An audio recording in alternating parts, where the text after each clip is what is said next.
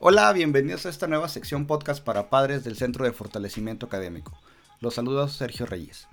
En esta ocasión hablaremos de un problema que aqueja a muchos padres de familia. Y este problema se presenta cuando nuestros hijos presentan un bajo rendimiento académico. Y el dilema radica en el qué hacer.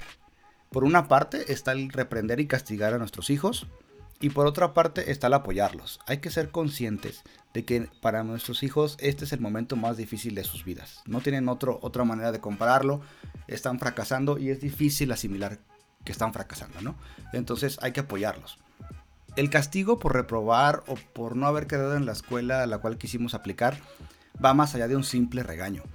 Los chicos se encasillan en que no sirven para la escuela, en que no se les dan las matemáticas, en que no pueden y esto los va hacer recaer una y otra vez en el fracaso escolar.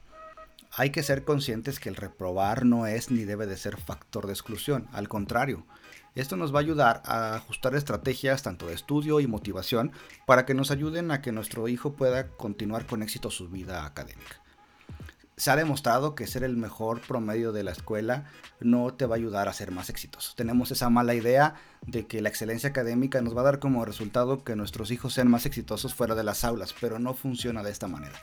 Todos sabemos que el mundo laboral no funciona de esta manera.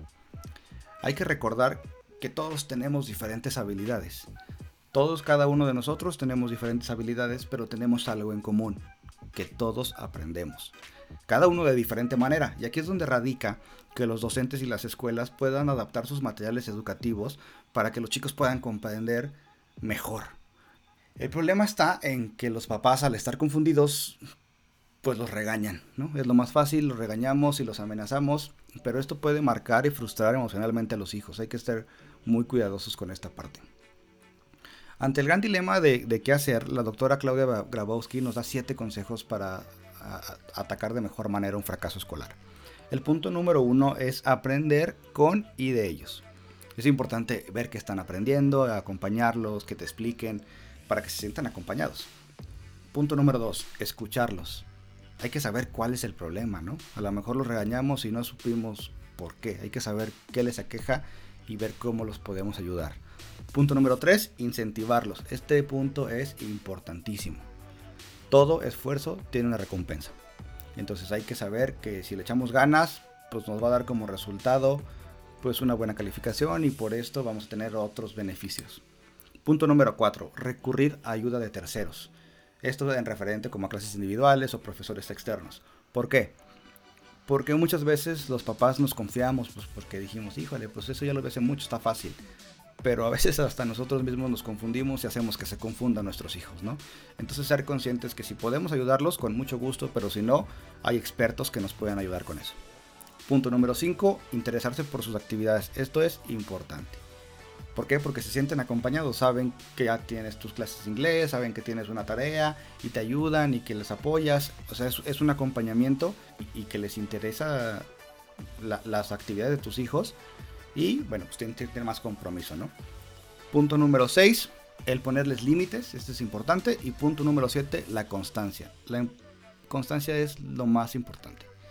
Sin constancia no vamos a llegar a ningún lado, ni en la escuela, ni en lo profesional, ni nunca. Hay que ser constantes. Estos puntos los vamos a analizar más adelante a profundidad en otros capítulos. Aquí el problema está que un mal manejo de un bajo rendimiento académico puede desembocar en un problema más grande.